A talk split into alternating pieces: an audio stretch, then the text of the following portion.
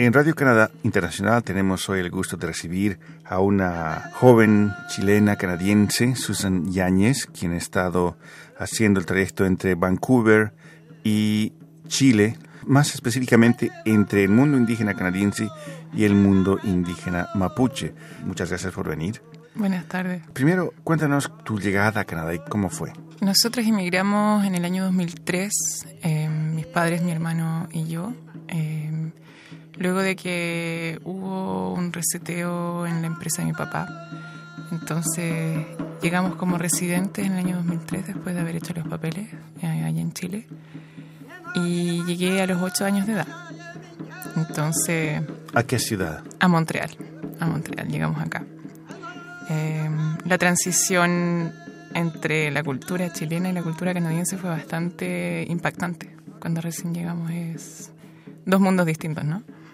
Y la niña que, que no quería irse de Chile siempre estuvo guardada en el corazón en algún lugar.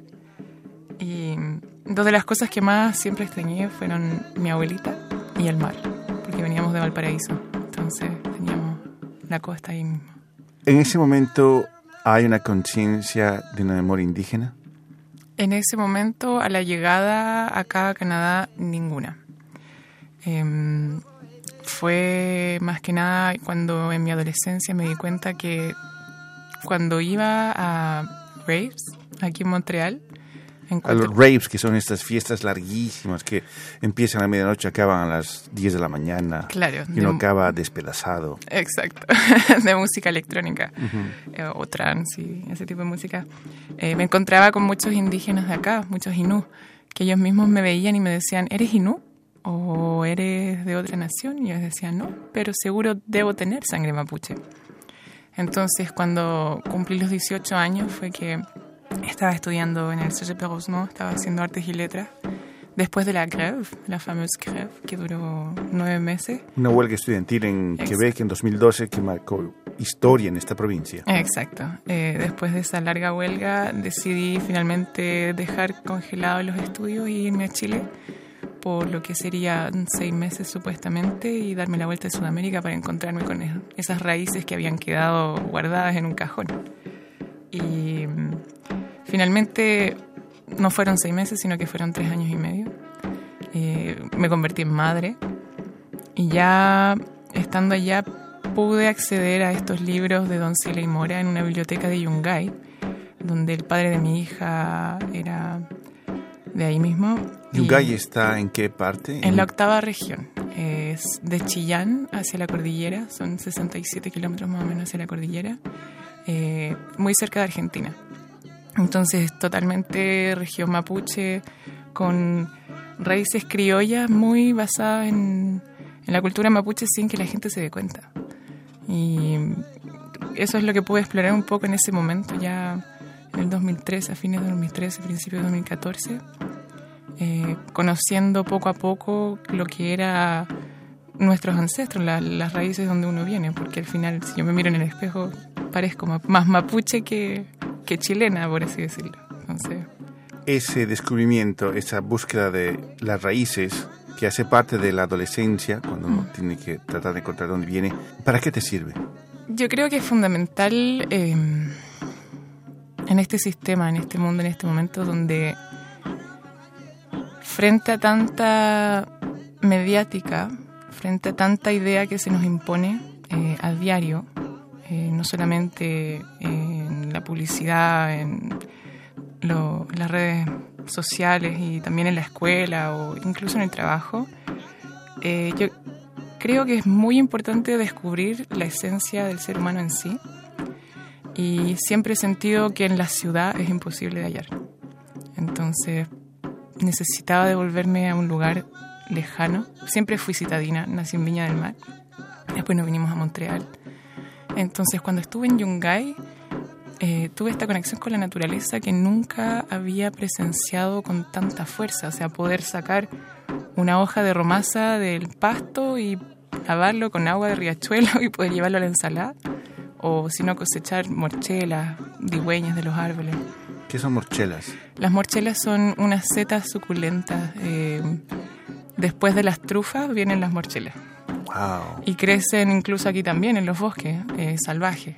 Entonces son alimentos llenos de nutrientes que se encuentran generosamente entregados en la naturaleza que la gente no lo sabe. Yo tampoco lo sabía. Entonces al acercarme justamente a, esta lejanía de la urbe, uno se puede encontrar con esta... El, el aborigen, ¿no? Porque al final somos todos de la tierra, pero no nos enseñan eso en la escuela. Es estar más cerca del origen, de, de la verdad, de- del todo. Estás en Montreal, haces ese viaje de seis meses que se convierte en tres años, descubres ese lazo profundo con la tierra y con las raíces mapuches. ¿Y qué pasa después?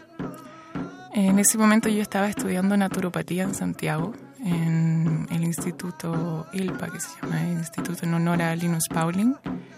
Eh, y estaba trabajando en dos cosas al mismo tiempo, con una hija de un año y medio. Eh, entonces, cuando mi hija estaba yendo al jardín, se me enfermaba casi todas las semanas. Recurrentes casos de bronquitis. Y fuimos a ver al médico de homeopatía que me veía a mí cuando yo era chiquitita. Esto en Santiago, que No, tiene... en Limache. Ah, en Lima. Estábamos viviendo en Limache. En el 2015 nos mudamos a Limache. Y fue en Limache que conocí um, el movimiento de educación Waldorf, eh, que, tiene, que está relacionado con Rudolf Steiner y también con la agricultura biodinámica, que al fin y al cabo son todos distintos, distintas disciplinas que se reúnen en cuanto al tema de la tierra y la espiritualidad y el ser humano. Em, entonces ahí fue que me di cuenta que mi hija necesitaba estar conmigo y que estando en Chile con dos trabajos, estudios, iba a ser imposible. Entonces cuando mi hermano nos invitó a visitarlo y dijo que nos pudiésemos quedar con él ¿Dónde es esto? en Vancouver. Em, En la provincia de Columbia Británica, en la costa del Pacífico, y lugar célebre por sus, sus paisajes. Exacto, claro. Eh, entonces ahí nos mudamos. mm, con un mes de anticipación decidí que nos mudaríamos a Canadá. Todo ha sido muy rápido. Y justo dos semanas antes de venirnos, el 3 de septiembre, eh, unos profesores de la escuela Waldorf de Limache habían creado un centro cultural que se llama Centro Lumbre. Y el 3 de septiembre del 2016, 10 días, 11 días antes de venirnos, eh, estaba justamente una conferencia pequeña, privada, de Gastón Sublet con Don Siley Mora. Y para mí fue espectacular, porque lo había leído antes y que fuese justo la oportunidad en el mismo pueblo chiquitito donde estábamos viviendo, eh, fue una cosa bastante apelante. Me despertó una llamita que estaba dejando de lado, que decía, bueno, los orígenes están ahí, pero quizás no es necesario tan profundo. Y mm, después de que asistiésemos a esa conferencia, eh, cuando llegamos acá, lo primero que, en Vancouver, lo primero que nos recibió, ¿no? Fueron estos tótems y esta, estas artes talladas a la mano en el aeropuerto de Vancouver, que son propios de los autóctonos de BC, de British Columbia, claro, la Columbia Británica. Son de los Haidawai algunos. Hay Hathaway, hay Hay, hay, Nation, hay, hay mucha... hay- es una de las regiones de pueblos. Canadá donde hay el mayor número de pueblos indígenas Ujú, y lenguas. Sí. Llegas al aeropuerto, ves eso, reconoces eso, ¿qué te dice eso? Me dice que estaba en el camino adecuado, por supuesto. Eh, las señales se estaban siguiendo una tras otra. Pequeños índices del universo, ¿no? Y pasa el tiempo. Y de hecho, en esta historia lo que le conté a usted por, por escrito es que antes de irme a, Canadá, creo que fue la primera vez que vi la vuelta de Gaspésie a dedo. La primera vez que viajé sola eh, a dedo, a los 16 años, en el 2010, si no me equivoco. Lo cual es muy arriesgado. Cualquier padre dirá imposible que mi hija haga a los 16 años un viaje a dedo Había empezado en bus con maleta, pero al final en el camino no se pudo, así que tomé la decisión de seguir a dedo y fue bastante bueno en realidad. En tu regreso a Vancouver, ¿entras en contacto con los pueblos indígenas? De un principio no. Eh, de un principio fue un concierto, una, una proposición de Facebook eh, que me decía que iba a haber un evento prontamente de un cierto grupo llamado Yaima. Y cuando fui a escuchar la música me, me gustó, entonces fui a averiguar sobre Yaima y veo en el grupo, en el sitio internet del grupo que decía que Yaima era tomado de una voz chilena del sur de Chile y que uno de los integrantes era de, Temuco mismo, que queda un poco más al sur. Y en ese momento, cuando estuve en la conferencia con don Gastón Sublet y Siley Mora, era para el lanzamiento de un diccionario mapuche, es un gun, eh, palabras que brotan de la tierra. Entonces justo lo tenía conmigo y fui a buscar Yaima. ¿Qué será Yaima? Y según el grupo es, es como la fluidez del agua, pero según lo que dice el, diccionario es un, desaguadero, un, un gran zanjón, y es el nombre de un volcán sagrado en Chile, donde nació Calfucura, que fue uno de los últimos jefes de guerra que peleó en los sectores de, en los territorios de Chile y Argentina en los años 1800, al fines de 1800. Entonces... Y en la gran tradición de Caupolicán. Exacto, exacto. Entonces dije, bueno, tengo que asistir a este evento. y fui, y claro, ahí conocí a personas que me hicieron acceder a una comunidad de, de baile consciente eh, donde las personas más que nada invitan a la familia entera a bailar, a vivir, eh, a mover el cuerpo para deshacerse de energía o para poder renovar las energías. Y fue mediante este, esta comunidad consciente que llegué a, una, un evento que se llama, es como una inmersión, eh, que se llama The Wheel of Life, la rueda de la vida, que tiene que ver con la rueda de medicina eh, tradicional de los indígenas de BC. Y fueron cuatro días de, de ceremonia donde mi visión, mi experiencia cambió totalmente. Tomando en cuenta que tienes familia en Vancouver, que eres canadiense, eh, ¿qué te lleva a regresar a Chile? Yo creo que eh, habernos ido tan me fui tan chiquitita que como que me sacaron de allá. Literalmente. Eh, no reprocho a nadie por eso. Ha sido, yo creo, una de las mejores cosas para, para la familia en general. Pero como adolescente necesitaba reconocerme porque al final aquí no había podido encontrar una identidad propia. Entonces era necesario volver a esas tierras que me vieron nacer, que me, que me trajeron a nacer, por así decirlo. En Radio Canadá Internacional estamos en conversación con Susan Yáñez, una joven chileno-canadiense que ha estado haciendo este trayecto entre Chile y Canadá buscando signos de identidad. Mm. ¿Qué llevas de lo que conoces de los pueblos indígenas canadienses a Chile? Esta necesidad de unirse para proteger la tierra, eh, que es inminente porque, como le decía al principio, la identidad del ser humano en sí está robada desde hace mucho tiempo. Entonces, lo digo por cuestión de medicina, lo digo por cuestión de política, por cuestión de democracia. O sea, el ser humano no, no es soberano hoy en día. Nos hacen creer que tenemos la opción de muchas cosas, pero al final somos solamente sujetos de consumo.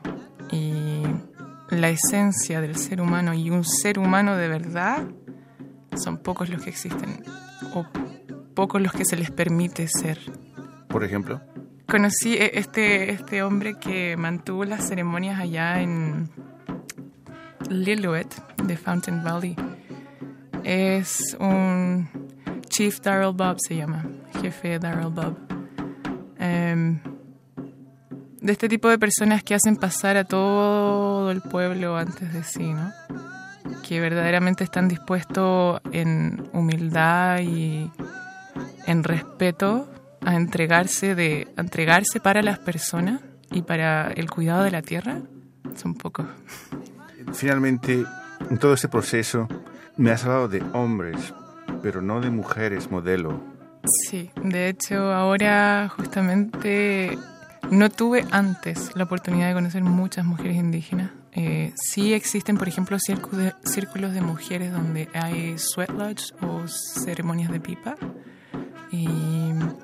Un sweat lodge es una especie de, de sauna, pero que tiene caracteres eh, religiosos, es, espirituales. Es más parecido como un temazcal. Y ahora justamente... Eh, me devuelvo a Vancouver el próximo martes y este viernes empezamos una capacitación de facilitador cultural.